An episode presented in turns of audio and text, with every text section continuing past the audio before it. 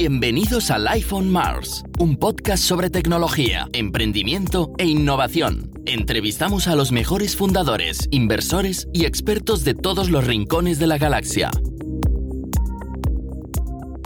Bienvenidos al iPhone Mars. Estamos en edición veraniega, edición especial. Este es el podcast de Marsbase de tecnología, emprendimiento e innovación. Estamos, como siempre, entre amigos.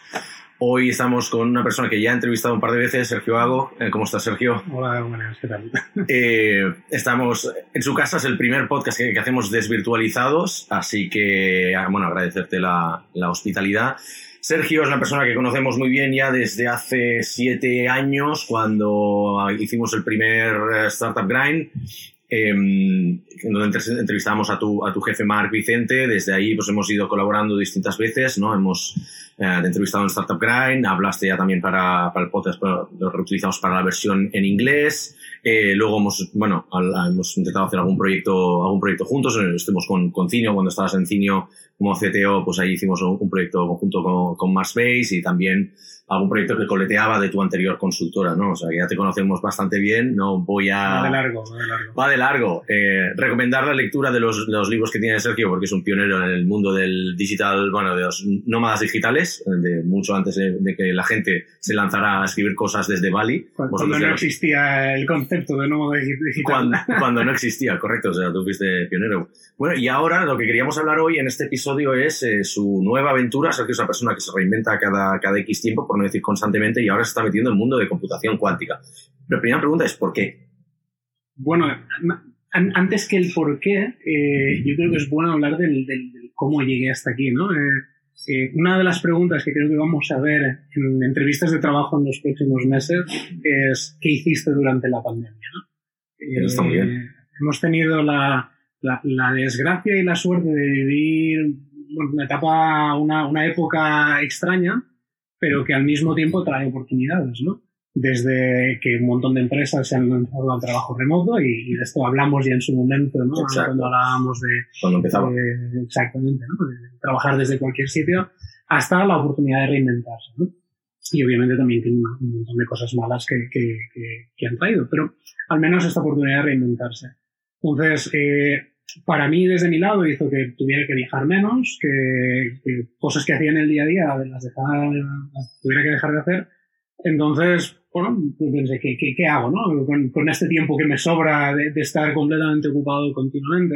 Y como programador de, de, tiempo atrás, dije, bueno, puedo aprender Rust o algún lenguaje nuevo, Erlang o alguna cosa. ¿Y de qué te sirve otro, otro lenguaje a este punto, no? Bueno, claro, era como un, cambio horizontal mm. de, de, seguir trabajando en, en, tecnologías, pero en el mismo nivel, ¿no? Al mm. final, sí que para mí es interesante porque como CPO en el día a día eh, estoy más alejado del código de lo que me gustaría, pero de alguna manera era como seguir haciendo lo mismo. Eh, entonces eh, me metí en un, curso que, que, que iba sobre un tema que llevaba tiempo detrás, que era eh, bioinformática. las aplicaciones que, pueden, que podemos tener los programadores y nuestro trabajo en el ámbito de la salud, de la, de la bioingeniería, la genética, todo este tipo de cosas. estuve como dos semanas jugando con ello. Vi que, que los informáticos, los programadores, en el ámbito de la informática, nuestro aporte es sobre todo a nivel de algoritmia y de optimización, es buscar patrones dentro de, cadenas de texto, ¿no? que son mm. los, los genomas. Y leyendo uno de los ejercicios, diría, bueno, este problema es muy difícil de resolver computacionalmente con, los ordenadores que tenemos ahora, con TensorFlow y cosas así, se pueden encontrar mm. mejoras, pero hay este paper relativamente reciente donde con una computadora cuántica se pueden eh, se puede optimizar este problema y buscar encontrar una solución óptima. Mm.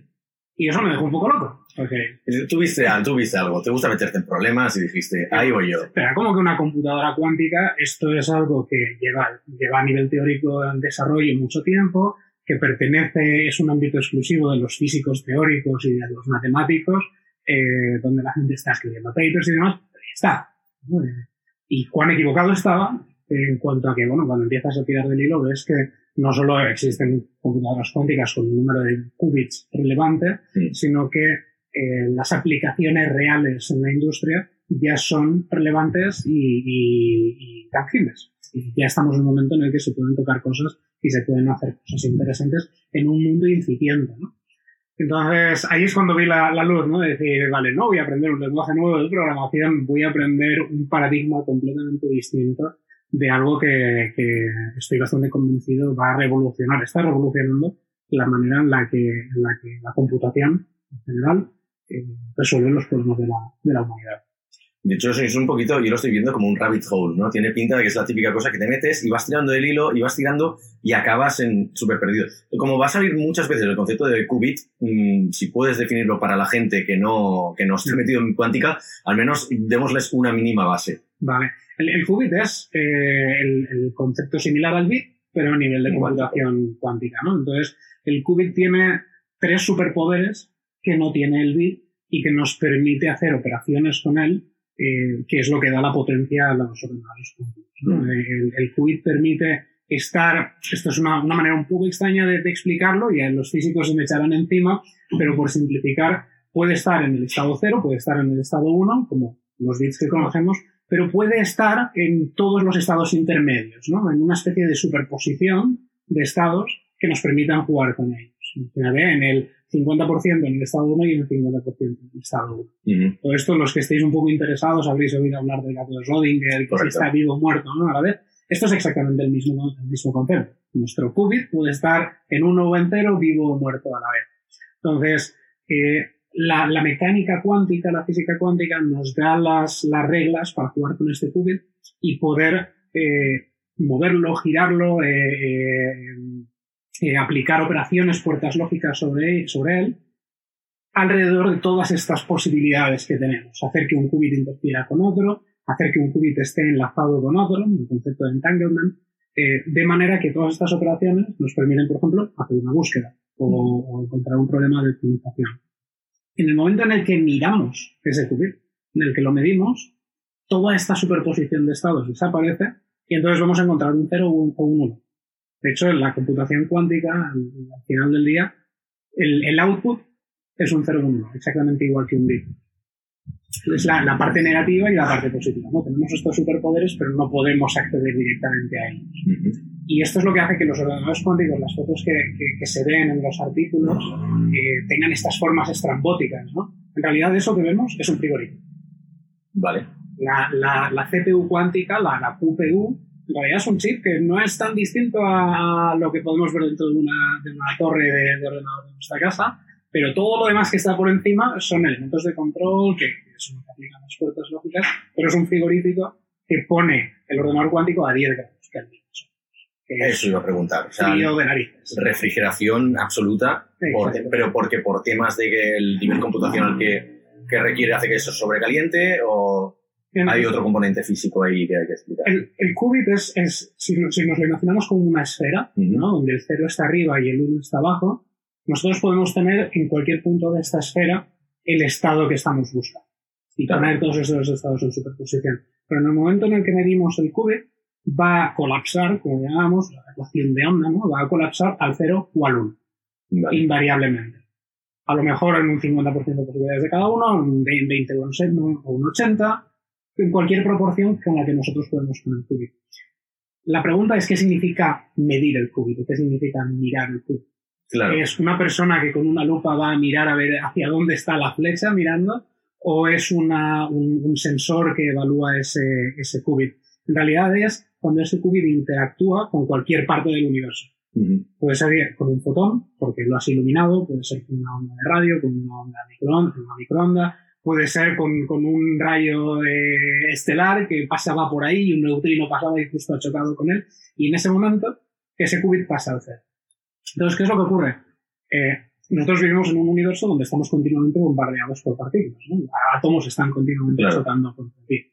Esa es una de las razones por las que en, en, en nuestro tamaño no vivimos la, los conceptos de la mecánica cuántica. Estamos claro. continuamente eh, colapsando nuestra función de onda. Eh, entonces, lo que, lo que ocurre es que si somos capaces de aislar este qubit de la mejor manera que podamos, evitamos que colapse, evitamos que, que, que, que entre o en el 0 o en el 1 durante el mayor tiempo posible. ¿Por qué? Para reducir errores que se van a producir. Exactamente. Vale. Digamos, imagínate que tu qubit está en el estado 0. Claro. Y pasa un fotón por ahí, le golpea y pasa al estado 1.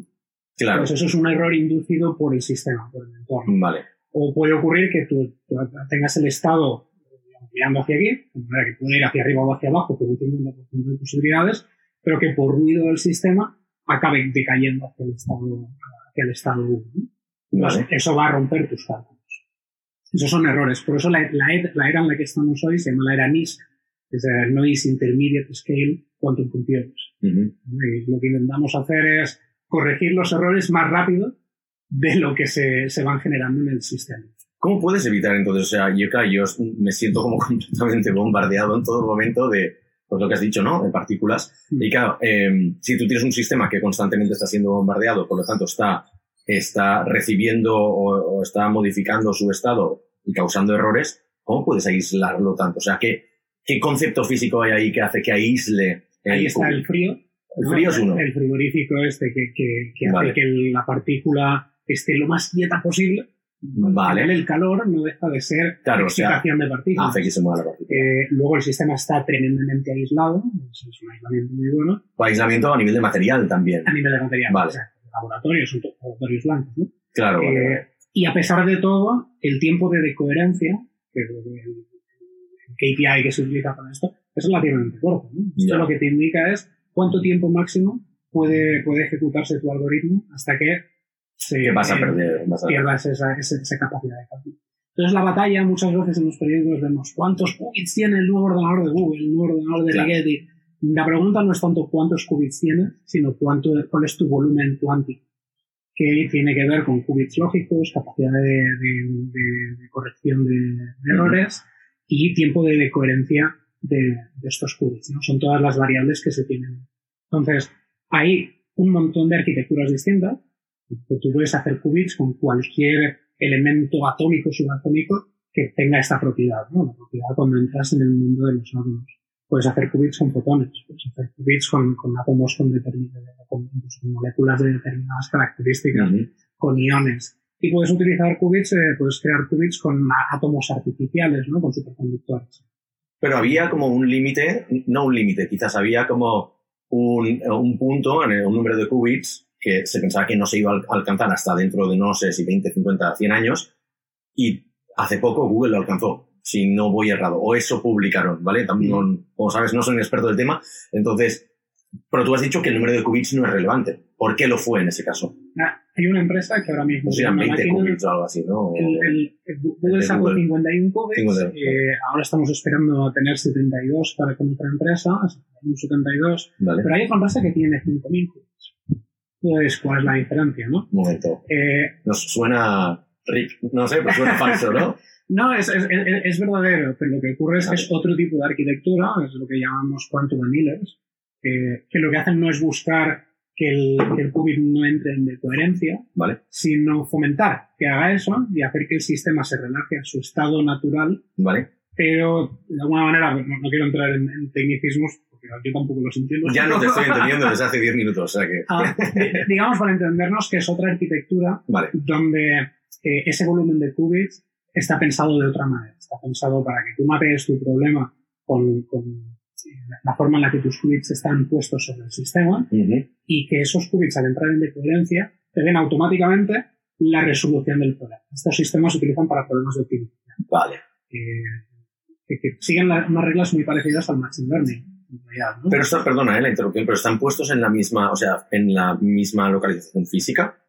sí, sí, exacto. Son, entonces- máquinas. Tienes una máquina del tamaño de un aeropuerto, ¿no? De 50.000. No, no, es- Así, yo me imagino, si tienes que alcanzar toda esa, esa eh, ese nivel de frío más aislamiento temporal total, eh, perdón, de material, tiene que ser una, no sé, unas cámaras enormes. ¿no? ahí, ahí está el truco, ¿no? Este ordenador de 5.000 qubits Sí. eh, en realidad ocupa más o menos lo que esta habitación. Vale. pequeño, ¿no? Eh, pero no tiene esas mismas necesidades. Vale, Los ordenadores que, que escuchamos de 60 qubits y demás vienen a ser del tamaño de esta habitación. También. ¿no? Lo, lo- lo- la parte grande, el, el, el Golden Chandelier que, que llaman, vale. sobre todo que está hecho de oro. eh, Vale. por las propiedades conductoras en oro, ¿no? Ujú, No porque que, que sea bonito. Exacto. Ah, Para eh, aparentar Swarovski podríamos hacerlo también. Exacto.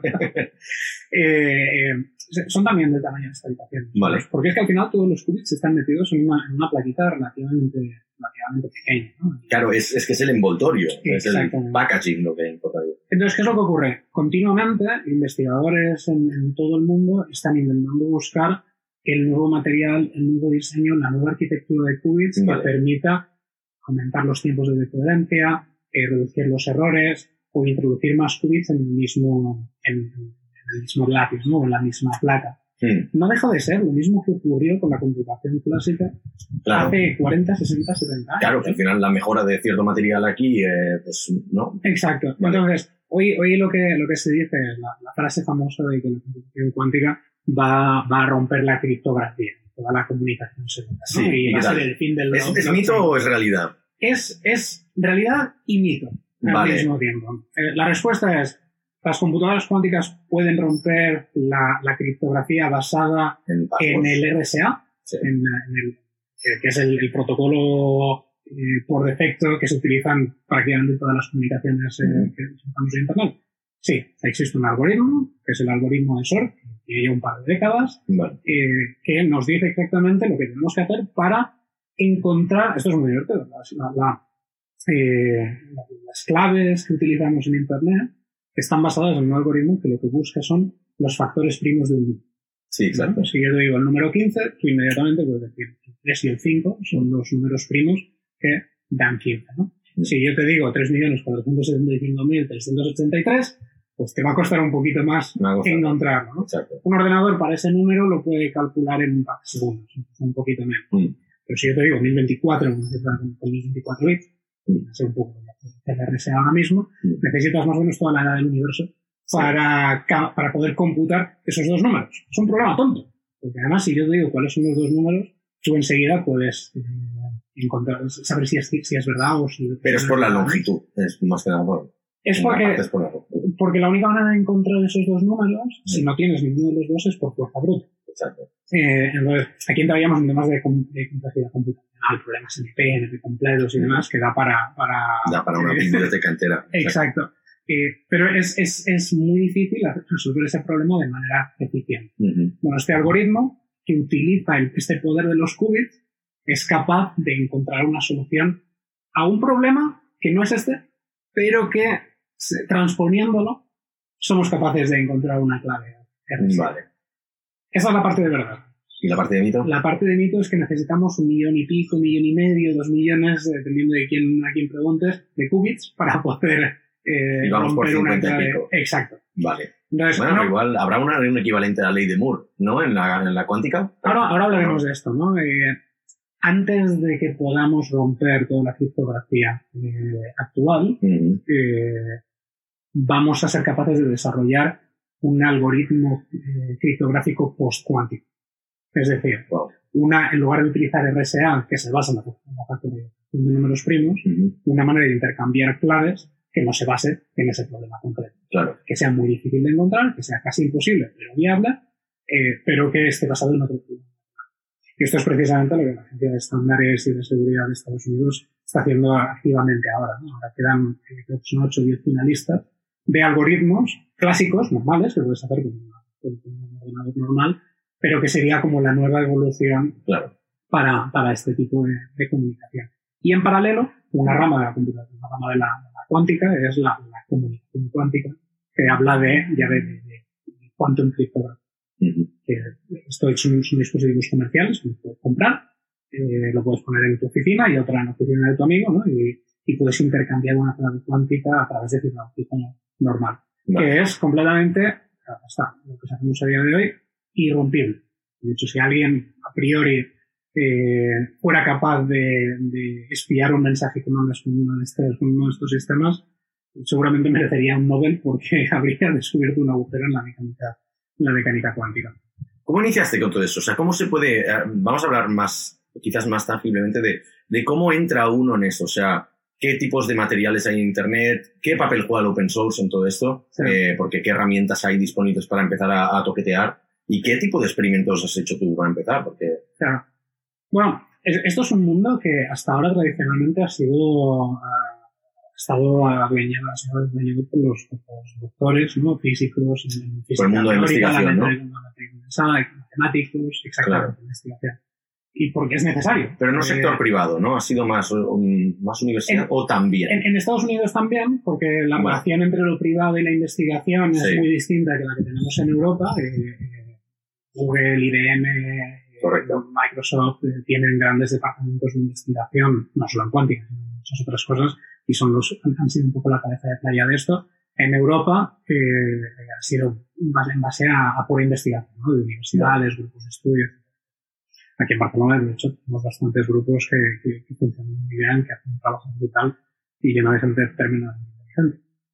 Eh, pero poco a poco está empezando a haber, y gracias a eso que estoy aquí, eh, huecos para que gente como yo, que, que no tenemos las neuronas eh, suficientes como para hacer un doctorado, podamos entrar y juntar los dos mundos, ¿no? el mundo de la investigación con el mundo del negocio. Ujú. Intentar buscar eh, ese hueco donde, donde haya eh, aplicaciones reales, ¿no? Claro. las que alguien pueda, pueda pagar, eh, una, una eficiencia que pueda tener un, un business case.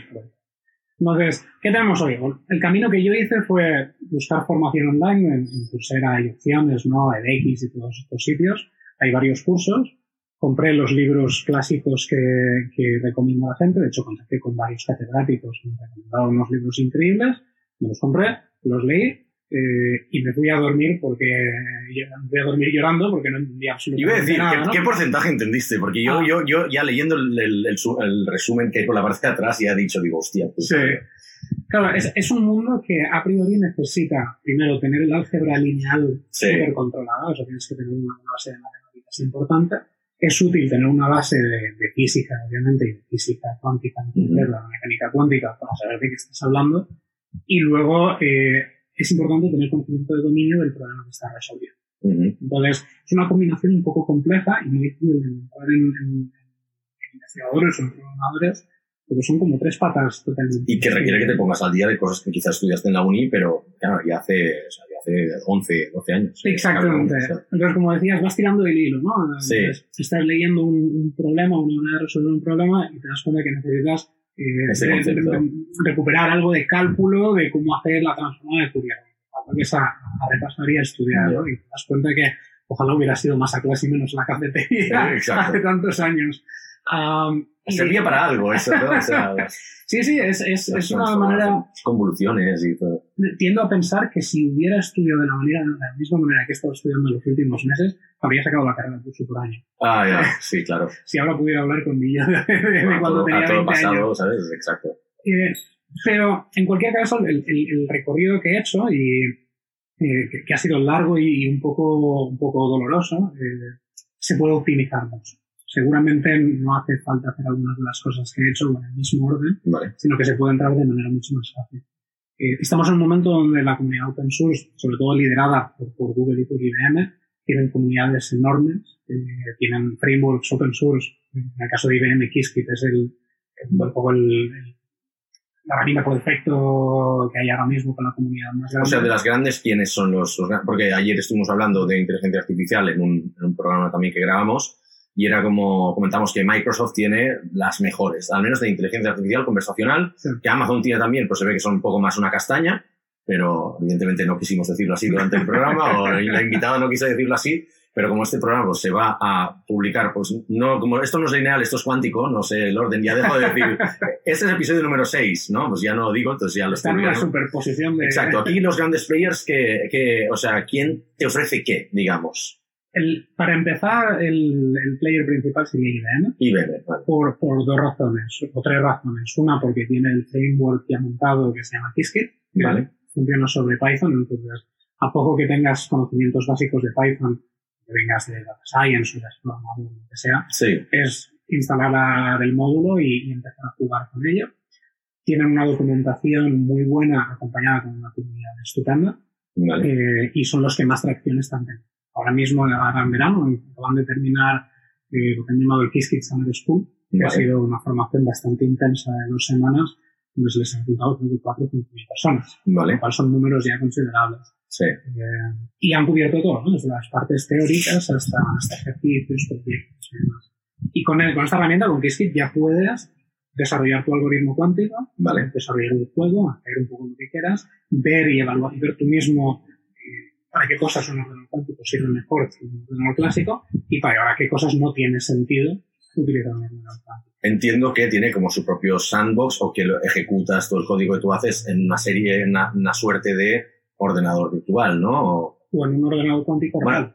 Eh, real, quiere decir, tan, no, tú no lo tienes, evidentemente. no lo tienes, Entonces, está en la nube, tienen, Está tienen varios ordenadores Vale. cuánticos con distintos números de qubits. El Vale. más grande que está abierto a la comunidad, eh, si no me equivoco, creo que tiene 16 qubits, Vale. lo cual, bueno, relevante, ¿no? Si quieres acceder al de 50, pues vas a tener que, que- que- que pagar, ¿no? claro, O- me imagino que al principio haces juegos tres en raya, para no, no, necesitas computar la edad del universo y cosas así, ¿no? Eh, Pero Exactamente, Vale, vale, ¿no? Eh, pero- aunque seáis bueno, aunque seáis esos 5.000 estudiantes ahora, pero los que habrá que estén utilizando todo esto, imagino también habrá como su propio sistema de colas o algo, ¿no? Porque si no, tienen, tienen un sistema de colas, es normal, de 16 qubits, tú mandas un, un job y te dan... y dos horas después recibes el, el resultado, ¿no? Ah, vale. O sea, tú lo mandas no es que te, te- no te dan una ventana de ejecución en la que tú Eso es, no, es un, es un sistema síncrono así, donde vale. desarrollas tu circuito. Vale, Qiskit es, esto todo eh, sigue siendo muy bajo nivel, estás haciendo puertas lógicas.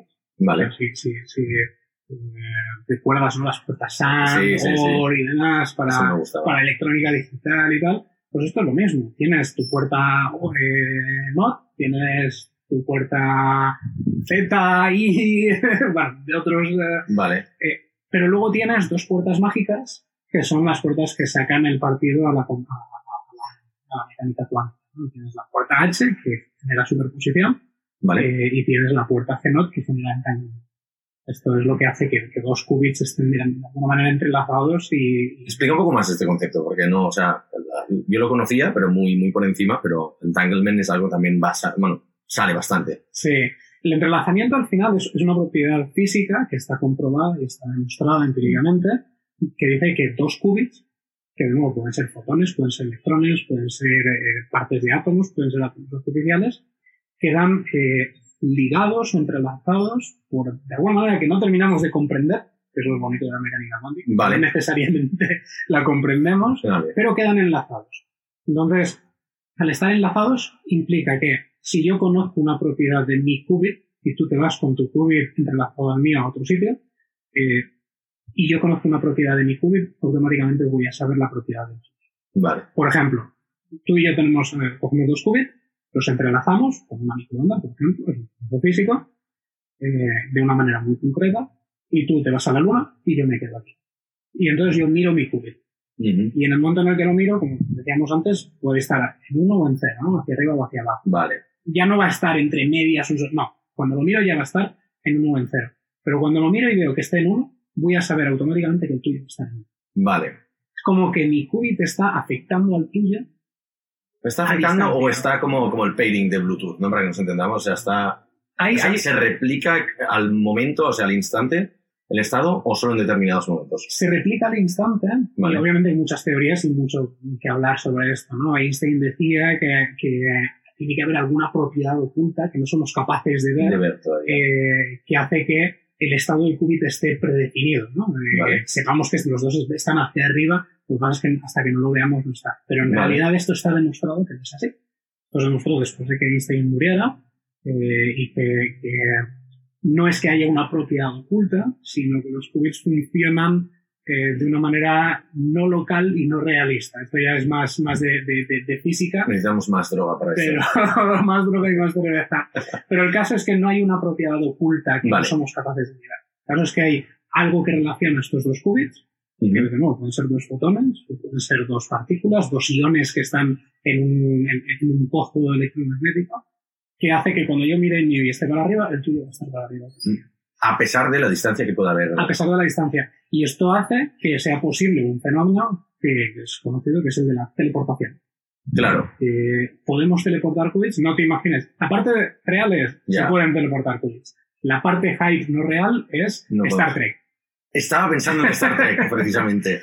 Ah, o sea, Joder. no, no podemos, no se va a poder teleportar gente o ovejas ni nada.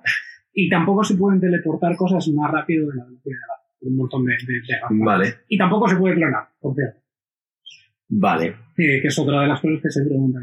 Es de hecho una de las, una de las reglas de la mecánica no, no se pueden clonar. No se, se, me ocurre una fricada, pero no, no, voy a, no voy a comentarla con el tema de la clonación. Pero, no, no, claro, o sea, a mucha gente le puede explotar la cabeza pensando en todos estos, en todos estos conceptos. Entonces, claro, ¿hasta qué punto tú no sientes síndrome del impostor diciendo, ¿qué cojones estoy haciendo yo estudiando esto? Cuando...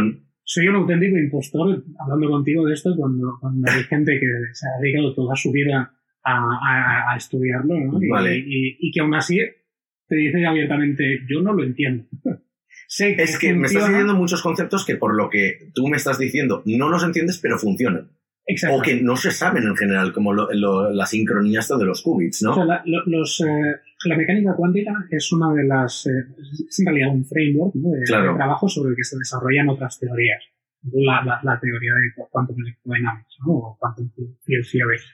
Eh, algunas de estas teorías han hecho comprobaciones empíricas que demuestran las comprobaciones matemáticas con un nivel de detalle que no se había visto nunca antes en la historia de la ciencia. Vale.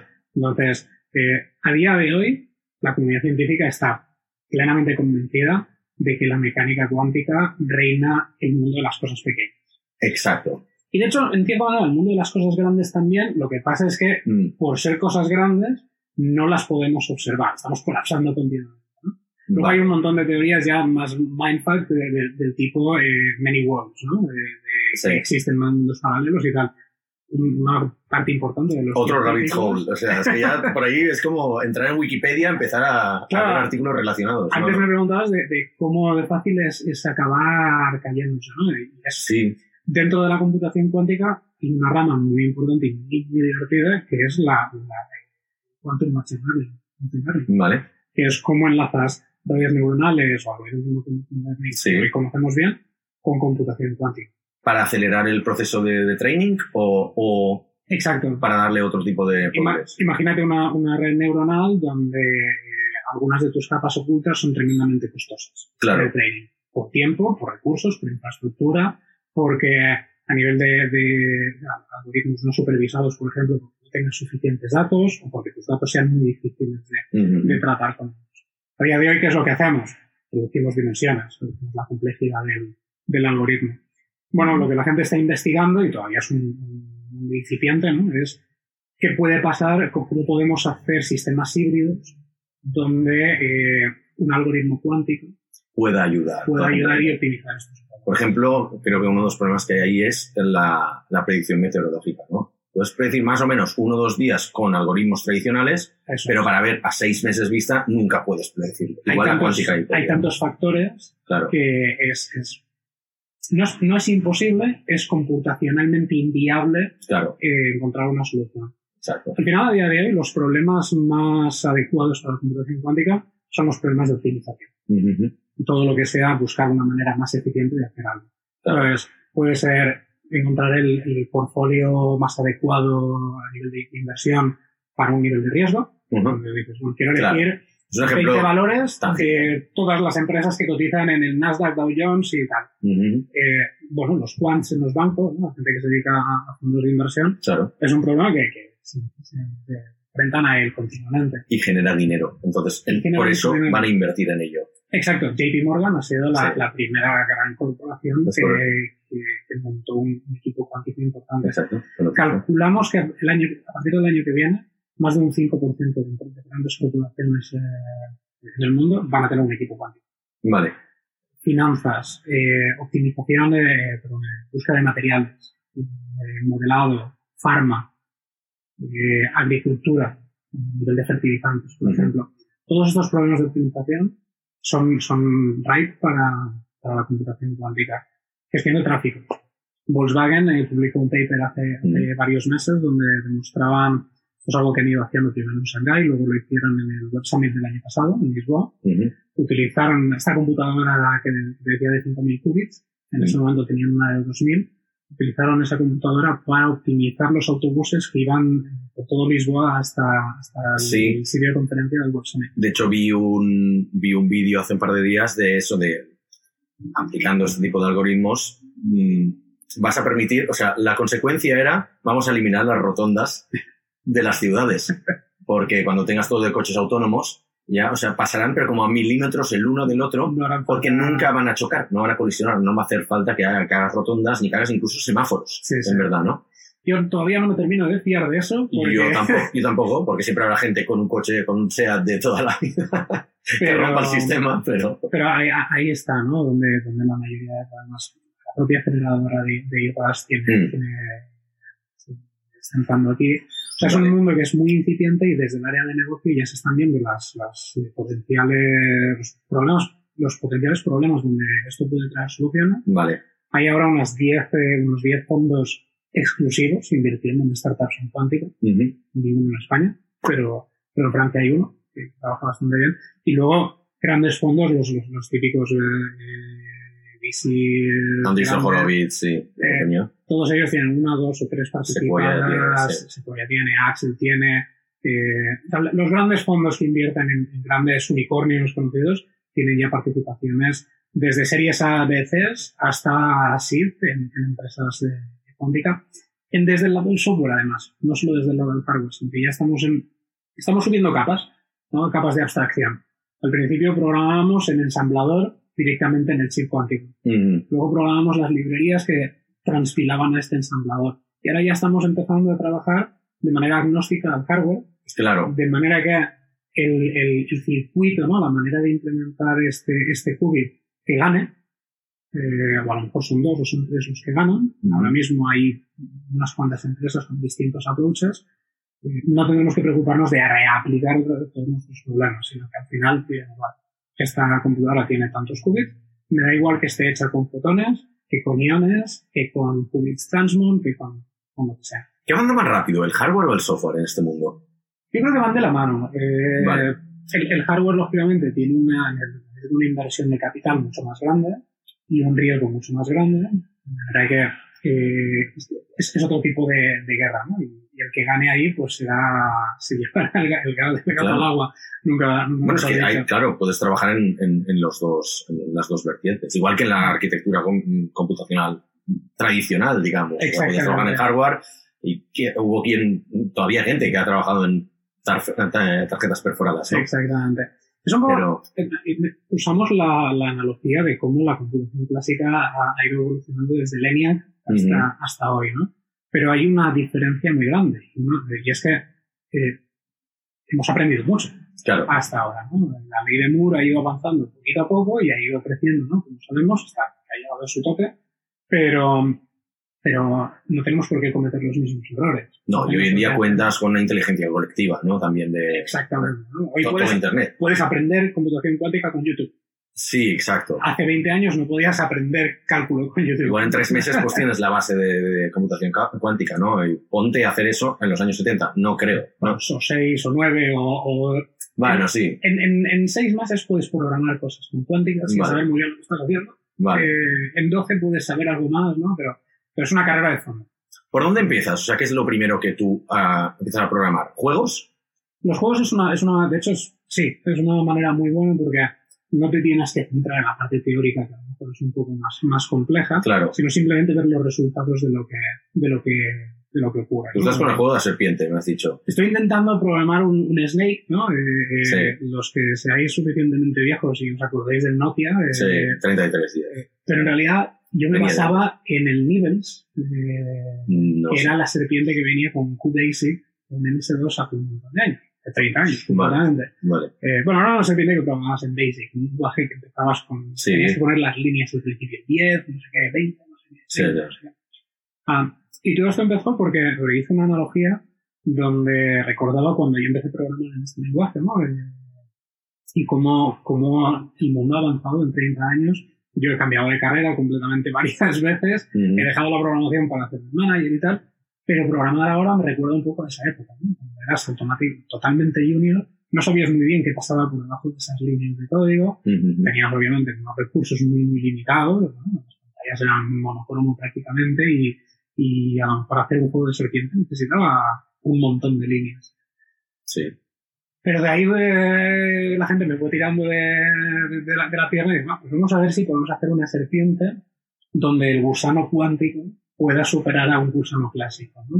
que compitan entre ellos. La, la idea que tengo, no es un work in progress, es que el gusano cuántico, como puede explorar todo el tablero al mismo tiempo y elegir el, el, la dirección adecuada siempre, debería poder capturar más eh, puntos, más manzanas que la que serpiente clásica. Pero es un poco ¿Y en qué punto está ahora? Está en un punto donde la serpiente cuántica sobrevive más tiempo, Sí. pero es muy tonta todavía. O sea, yo lo he visto antes, eh, has ejecutado un par, de, un par de veces y evitaba mucho las colisiones con la serpiente tradicional, pero se quedaban muchos loops, hacía muchos loops raros. Sí, está, ¿No? es, es un work in progress todavía. Vale. El primer approach que ¿Por qué? O sea, ¿por qué, es, ¿por qué se da ese caso? ¿Lo sabes o es un no sé por qué, pero está sucediendo así? Eso pasa un poco como, como las redes neuronales, ¿no? Que a Mm. En la, la entrenas, eh, montas tus, eh, pones tus nodos, utilizas la, la red que consideras que es más adecuada para el problema que estás que, que tienes delante, y entonces ves que sa- salen inferencias extrañas, Vale, pero no sabes por qué, no sabes qué está ocurriendo dentro de las capas ocultas de la red neuronal. claro, claro. Para mí el ejemplo más bonito era la- el, el, el dreaming que, que sacó la gente de Google, ¿no? Que daban la vuelta a la red neuronal con, con- con las, eh, las GAN que llaman y le decían, oye, te doy un perro, una chica y un edificio. Y te sacaba una imagen completa con idas de olla, con LSD. O sea, es, ¿qué ocurriría si le das droga a un ordenador? Ya. Eh, y- y te LSD cuántico. Eso sí que sería la... o sea, eh, es, es darle la vuelta. Normalmente a un, Vale. a un algoritmo de reconocimiento, tú le dices, eh, toma esta foto, dime si hay un, un hombre, una mujer o un animal. ¿no? Sí, De manera que en el lado derecho de tu red tienes los labels que quieres, eh, que quieres identificar. exacto. Y en el lado izquierdo, tu producto en bruto. Entonces, ¿qué ocurre si le das la vuelta? Le dices, oye, yo te doy eh, Los labels, labels. y tú me haces algo con esto, a ver qué sale. Ya. Eh, y, y, bueno, salen cosas increíbles ¿no? con, con- con estos experimentos. Yo creo que la, la computación cuántica está muy relacionada con esto, y con estos experimentos, estos juegos que no tienen un sentido real. Primero sirven muy bien para, para aprender y para, para- para generar intuición en, este sector, porque al final eh, tienes que cambiar tu forma de pensar. La manera en la que pensamos a los programadores, en, en- en los bits, en, en las variables que asignamos, cómo funciona un programa de manera funcional o estructurada, Ujú. eso lo tienes que cambiar continuamente. Porque ahora vas a tener un estado donde estás comprobando todos los estados al mismo tiempo. Alguien decía, eh, comparaba esto con buscar una solución en un laberinto. Pues, Si tú programas un, un algoritmo para encontrar la salida de un laberinto, puedes hacerlo mejor o peor, ¿no? Pero al final vas a ir iterando paso por paso, por fuerza bruta, claro. por fuerza bruta o con algoritmos que te reducen el número de pasos para, Sí. eh, bueno, yo qué sé, irte marcando puntos o ir haciendo distintos algoritmos de, de redes, de gistras o cosas así. Sí, el, sí. el problema del Traveler Salesman Problem, ¿no? Correcto. También. Eh, el equivalente cuántico es que tú inundas el laberinto y ves por dónde sale el agua. Ajá, vale. Esa, esa es la manera. Eh, o sea, es, es- es una manera muy simplista de, de explicarlo, pero es, es un cambio de, de mentalidad brutal Claro, claro. respecto a cómo un programador afronta un problema típico. Vale. Eh, en, en ese sentido, eh, y volviendo un poco a cómo, cómo em- empiezas, porque ahora yo estaba pensando, hostia, me acuerdo cuando empecé a programar, tu primera frustración es, esto no compila. ¿Por qué? Porque son cosas de sintaxis. Una vez aprendes la sintaxis, luego es eh, igual la interconexión entre clases, pues ya ahí hay cosas que no acabas de entender por qué me llega el parámetro o por qué no. Luego ya te metes con framework, ¿no? A nivel de framework. Y ya es, bueno, aquí hay una función a la que yo no puedo acceder, pero me dice que yo le paso esto y devuelve. Y te genera mucha frustración que algo no funcione, ¿no? En ese sentido, tú has dicho seis, nueve meses es lo que tardas a poder programar algo básico, ¿no? ¿Cómo gestionas la frustración esta? Porque al final, por hoy en día aprender a programar en Rails, pues haces el típico to-do list en Rails, el tutorial, y en 15 minutos estás programando algo que Con- igual no lo entiendes tampoco. Hay mucha magia detrás, especialmente en Rails, ¿no? Sí. Pero, pero, ¿cómo gestionas la frustración de nueve meses sin quizás producir nada? con comunidad, Vale. juntándote con gente. Es, es, es algo suficientemente difícil y que necesita, muchas veces necesitas hacer pair programming eh, solo para saber si realmente estás, eh, tienes el, el approach que toca. ¿no? Vale. En este ejemplo de la serpiente, por ejemplo. Mi primer approach para resolverlo y empecé eh, directo, ¿no? Me metí de lleno y me di cuenta que no tenía qubits suficientes como para poder resolverlo.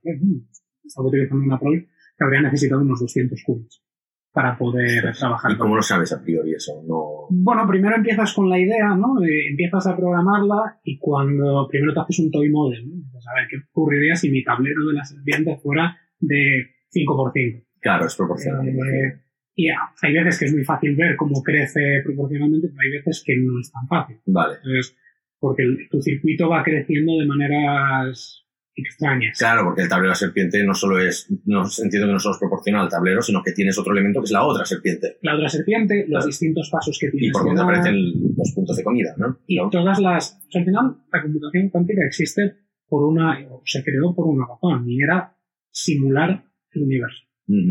Richard Feynman, que se puede considerar el, padre de la, de la computación cuántica, el padre de la, de la, del quantum electrodynamics, él decía que al final, si la naturaleza es cuántica, si nosotros no podemos saber el estado y la posición eh, de un electrón, pues una computadora que lo quiera simular va a tener que ser cuántica. Claro. nosotros no podemos simular moléculas de, de la manera real. Porque tienen excesivas variables para que nuestros ordenadores de juguete puedan puedan trabajar con ellos. Entonces, la única manera, aparentemente, de poder simular esto, lo que, lo que Alan Turing llamaría una máquina universal, es con una computadora. Y ahí es donde estamos. Hemos cogido todo lo que dijo Turing hace ya un, siglo y lo estamos rehaciendo para, para que tenga sentido a nivel universal con una simulación cuántica. ¿Qué recursos hay? Ah, tú has mencionado, hay, YouTube, hay los libros que quizás pues quieres compartir dos o tres títulos por lo menos para empezar con lo básico, ¿no? Y luego a nivel de, a nivel de ejercicios, ¿no? O sea, qué tipo, y sobre todo, también qué lenguajes de programación, porque has dicho que pues, lo que está sobre IBM, ¿no? Está montado en Python, pero se puede hacer cuántica con otros lenguajes de programación, ¿no? Hay, eh, hay muchísimos recursos y muchísimo open source. Eh, hay lenguajes propios que han sacado grupos de investigación. eh, Google utiliza un lenguaje que se llama Silk, Vale. Trabajamos en Python también. Microsoft tiene su eh, que está basado en Cesar. eh, y hay, hay, muchas opciones, ¿eh? incluso hay cosas para JavaScript. Ostras, ¿te imaginas? Ya JavaScript es un poco cuántico. Es, es nada, la, la, broma interna. ¿no? Identificar el scope de una variable es totalmente cuántico en JavaScript. Exacto, exacto. Uh, pero hay, hay, hay, prácticamente todo lo que te puedas imaginar. Hay simuladores, eh, eh, pequeños simuladores gráficos para poder, uh -huh. para poder trastear. Pero antes de entrar ahí, yo recomendaría entrar en una comunidad. Y, Eso es muy interesante. ¿Qué tipo de o sea, comunidad que hay? Pues, es un, sobre todo en, en, Slack hay, hay workspaces, hay grupos de, de, todo tipo, localizados, no localizados. Nosotros llevamos uno, uno en, español, porque también estudiar en tu idioma te, te, da cierta ventaja. Sí. Aunque luego es una raro decir entre también. Pero, sí. eh, pero yo recomiendo entrar en comunidades. La comunidad es, en general, por la dificultad inherente que tiene, es bastante, bastante, ayuda mucho. ¿no? Uh-huh. Supongo porque la gente se ha, se ha, dado cuenta de que cuando han entrado les ha costado mucho y, y, y, necesitas un hombro sobre el que llorar de vez en cuando. Exacto. Pues eh, eh, la gente se vuelta mucho a ayudar. El, el, los la propia gente de Qiskit, de, de IBM, tiene un Slack muy potente con mucha gente donde cuando estás haciendo un problema, oye, no sé cómo mapear este parámetro en este circuito tal, y enseguida hay un montón de gente dispuesta a, a, darte, a echarle una mano, a, a, orientarte o a trabajar el problema continuamente. Nosotros tenemos una pequeña comunidad donde lo que hacemos es encontramos un, un, eh, un problema o discutimos un problema y vale, cómo lo atacaríamos con distintos approaches. ¿no? Eh, eh, por ejemplo, un, un, hundir la flota. Oye, ¿cómo haríamos un hundir la flota cuántica? ¿no? ¿Cómo tendría sentido? Bueno, pues podemos aplicar este algoritmo o este otro. Vamos a mirar, tú lo haces con este algoritmo, yo con este otro y vamos a ver cuál es más eficiente, cuál al final funciona. Aquí lo difícil no es solo hacer el algoritmo, sino tienes que hacer algo que sea mejor que la alternativa clásica. Claro, ese es el reto, pues si no, ¿para qué? Exactamente. Vale. Entonces, entonces vamos a hacer con manera cuántica algo que busque en una base de datos, una cadena de texto. Sí, pero no va a ser ni de lejos tan eficiente como las soluciones clásicas que tenemos hoy en día claro. para buscar datos indexados. ¿no? Entonces hay otro tipo de cosas que, que, que sí que son más, eh, más últimos. ¿Y vosotros queréis lanzar en Barcelona pues el Quantum Beers o...? Estamos eh, organizándolo. Eh, sí, dependiendo de, de, lo que ocurra con, con la pandemia, que haremos el primero en septiembre y en octubre. Vamos a hacer una serie de eventos mensuales o bimensuales, especialmente para esto, ¿no? Para crear esta comunidad más, eh, más en persona. Quantum Beers va a ser, o los Entangled, Entangled Beers o algo así. Claro. Eh, para Barcelona es una ciudad súper potente a nivel de gente. Eh, la comunidad es, es, brutal. Aquí tenemos. ¿Cuánta gente estimas que hay en Barcelona metida en esto? Quizá un par de cientos de personas. Vale. Eh, al final, quizá 300. Al final aquí tenemos el, el ICO, que claro. tenemos el PAE, tanto la UPC como la UB y la UAD están muy volcadas en, en, en este tema. Entonces hay mucha gente desde el lado de investigación tenemos cuatro o cinco startups ya, ya montadas, uh -huh. obviamente de superconducción Sí, también. ¿no? que tangencialmente eh, está, está relacionado. Pues es una comunidad muy potente la de Barcelona. Y, y en España en general lo veramos en computación. Uh -huh. Eh, si, si miras a Microsoft, Google, IBM, en sus top tienen españoles. Sí, eso es verdad. Eso, eh, bueno, ya no, no es que yo lo supiera, pero sí que es una cosa que hemos comentado varias veces y, y muchas veces que sí que he visto por lo, lo mismo, ¿no? Mirando ciertos documentales, ciertos vídeos por YouTube y, y, y, ves que, coño, es un español que está hablando, ¿no? Es, ¿Por qué siempre es Sí, como sí. tanto? partes? La- la- lamentablemente, o sea, a nivel de inversión, China no se sabe lo que está haciendo, pero se sabe que es Sí, brutal, ¿no? Eh, eh, son los que crearon el enlace de, de- de criptografía cuántica de 1200 kilómetros, cuando el récord hasta ahora era de 100 kilómetros. Mm, sí. Se sabe que están trabajando en ordenadores con una barbaridad de qubits, pero bueno, todo queda dentro de su muralla oscura donde no se sabe lo que hay al otro lado. Estados Unidos obviamente está invirtiendo una barbaridad, sobre todo desde el lado privado. Claro. Canadá es eh, uno de los, de los líderes. De hecho, mi, mi apuesta personal es que Toronto va a ser el, el Silicon Valley cuántico. Sí. Si, si no lo es ya. Mm, Tiene una gran cantidad de empresas y mucha gente allí trabajando. Y luego Barcelona creo que puede ser un buen hub de talento. Ujú. Por, precisamente, ya lo es para, para la computación en general. ¿no? Sí. Nosotros tenemos la suerte de vivirlo en, nuestros trabajos, pero a nivel de computación cuántica lo puede ser también. ¿no? Además podemos mezclar las tres, las tres patas de este mundo, que es un poco mi trabajo, ¿no? estar entre medias de ese triángulo amoroso, ¿no? el eh, negocio, investigación y tecnología. Ujú. Que Son, son, son, eh, si, si te faltan una de estas tres patas, tu negocio no va a funcionar bien. Y es, es una etapa muy bonita. Yo al final me he metido en esto porque si- siempre dije, creo que he nacido demasiado tarde como para vivir la, la revolución de la computación y de Internet, Pero a cuántica, demasiado pronto para la exploración espacial, eh, pero es el momento exacto para la, la revolución. ¿qué, ¿qué nos espera de próximos pasos de tus proyectos cuánticos? O sea, de la serpiente a qué vamos a pasar. Eh, sea, ¿cuál es la evolución lógica, no? Empiezas con juegos sí. más o menos básicos, imagino que primero haces un 3 en raya, porque es lo típico juego que empiezas programando, luego pues, ya pasas a igual algo más complejo como una serpiente o un buscaminas o alguna historia así. Sí. Y luego, ¿cómo pasas ya a problemas reales? ¿O ¿Es algo alcanzable desde un punto de vista individual como tú solo, quizás con el apoyo de la comunidad sí, pero no, igual no entras en cosas como muy súper complejas, ¿no? Cálculos astronómicos, temas criptográficos, o sí, Sí. puedes. No, cuando, cuando ya empiezas a tratar temas más serios, eh, Ya. ya. necesitas eh, utilizar ordenadores que cuestan más dinero, Vale, eh, necesitas información o datos que no son fáciles de conseguir. claro. Entonces, cuando, a, a nivel de, de formación particular, juegas con, con toy models. Claro. Eh, y intentas buscar con, con este toy model la eficiencia respecto a, a- a un sistema tradicional. Pero con tu toy model, entonces ya puedes ir a una empresa y decir, "Oye, este problema que tú tienes, lo tienes guardado en el armario, porque no tienes una manera de, de- de- de resolverlo a día de hoy, mira lo que traigo. Déjame tus datos, déjame jugar con ello, a ver qué pasa. Y Vale. muchas veces de, de ahí salen, de, así es como han salido las startups que están, trabajando ahora. ¿no? Entonces, eh, de todas las, las eh, posibles demandas que puede haber, es encontrar ese nicho donde, donde se puede atacar al- a la siguiente fase. Entonces, yo estoy todavía en mi fase de formación, al igual que mucha otra gente, de creación de comunidad. Eh, estoy trabajando en un proyecto donde estamos juntando startups, inversores, eh, tanto fondos, venture capitalists y demás, y empresas de demanda, que tengo la Quantum World Association. Eh, y estando aquí me permite tener una perspectiva global muy interesante de estas tres patas que te decía, ¿no? de, de la propia in- investigación, las cosas que se desarrollan, la tecnología y el negocio. Una que cuando salga el nuevo chip que no necesite un frigorífico tan grande eh, o que, tenga menos errores, estaremos ahí para identificar las partes que se pueden aplicar a, este problema. ¿Y qué parte crees que tú puedes aplicar ya en tu día a día? O sea, como Enterprise VP de Naviga Global, ¿no? que al final es una, empresa que aglutina muchos negocios de, del sector de media. Todo esto, ¿le ves una aplicación que podrías decir, venga, puedo, puedo solventar algún, algún problema que tenemos nosotros porque ahí sí que tenéis una cantidad de datos bastante brutal, ¿no?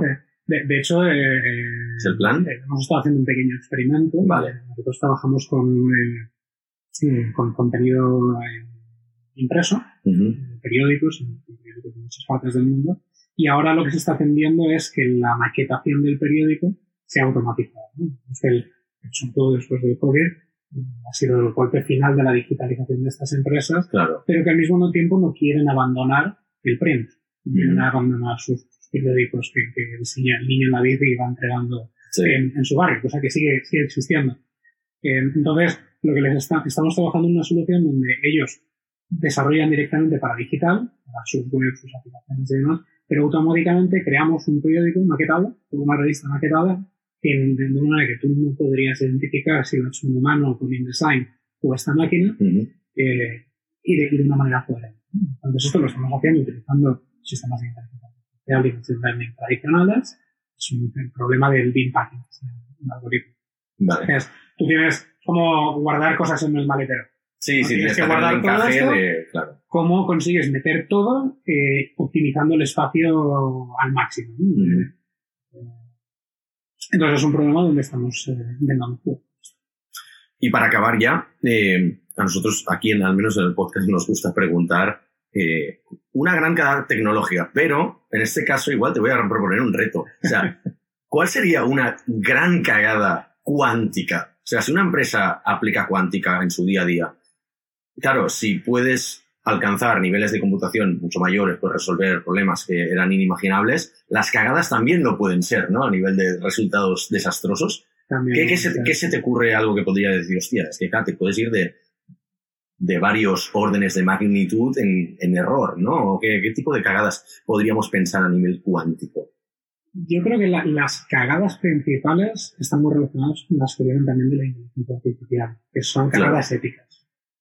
Vale. Eh, y es un, es un tema que, que se está hablando mucho, a mí personalmente me interesa mucho. Sí. En principio, la computación cuántica debería ser capaz de, de, eliminar algunos de los biases que la inteligencia artificial puede traer, pero al mismo tiempo genera dudas más eh, metafísicas, quizás. ¿no? Eh, deberíamos o, Pongamos un ejemplo. Eh, o sea, el tema del bias, para explicar un poco, ¿no? El tema de, del, del bias de, sobre inteligencia artificial está todos hemos entrenado, había un caso que era creo que el, de Kodak, que era bastante, muchos tienen como cierto racismo implícito, ¿no? Kodak tenía el sistema de detección de los ojos cerrados, pero claro, entrenaban con gente blanca, entonces a la gente asiática les decía que tenían los ojos cerrados. Les decía, oye, abre, abre los ojos, ¿no? O sea, es un sistema, eh, ¿por qué sucede esto? Porque entrenaron solo con un dataset que no estaba completo. Era muy poco inclusivo en este sentido, ¿no?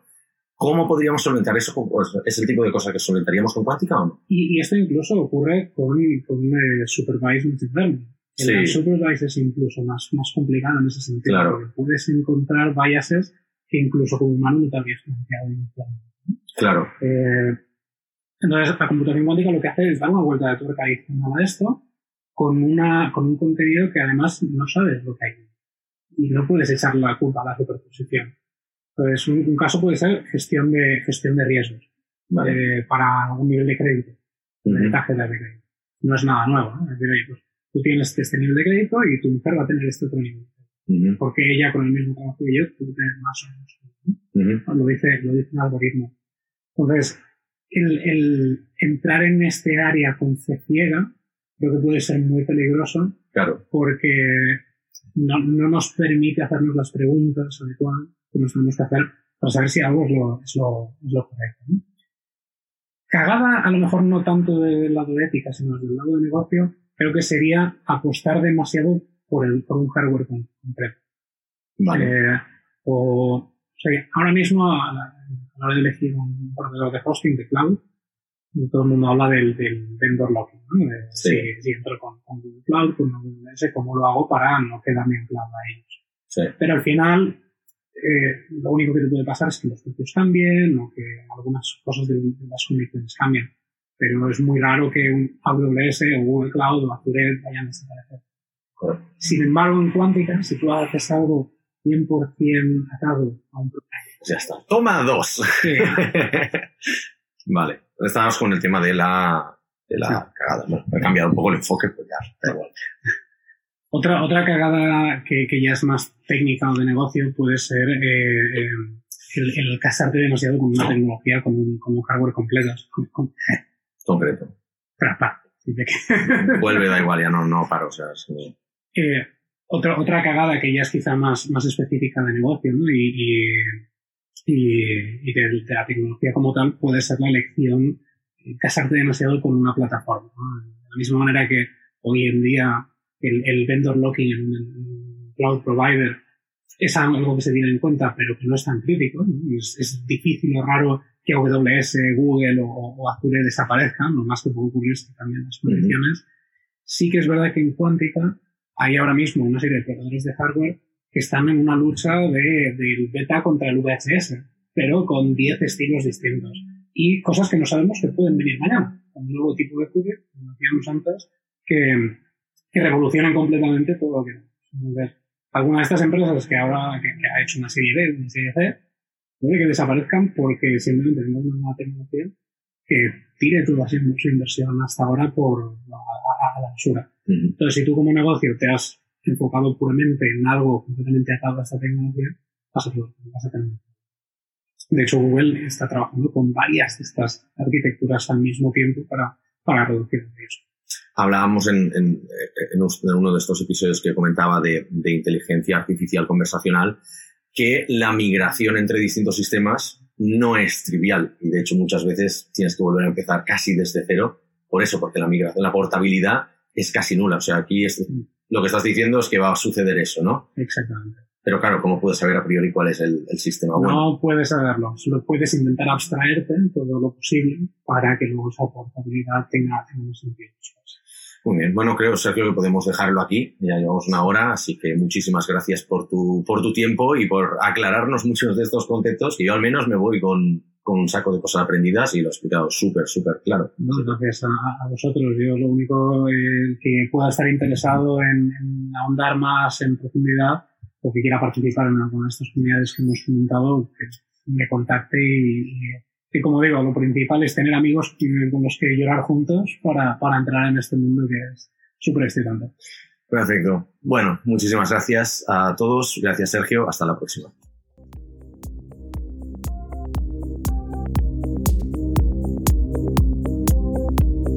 Somos Mars Based, una consultora 100% remota especializada en desarrollo web y móvil de Barcelona. Ayudamos a todo tipo de negocios, desde startups hasta grandes corporaciones, a hacer realidad sus proyectos tecnológicos. ¿Y a ti, en qué te podemos ayudar?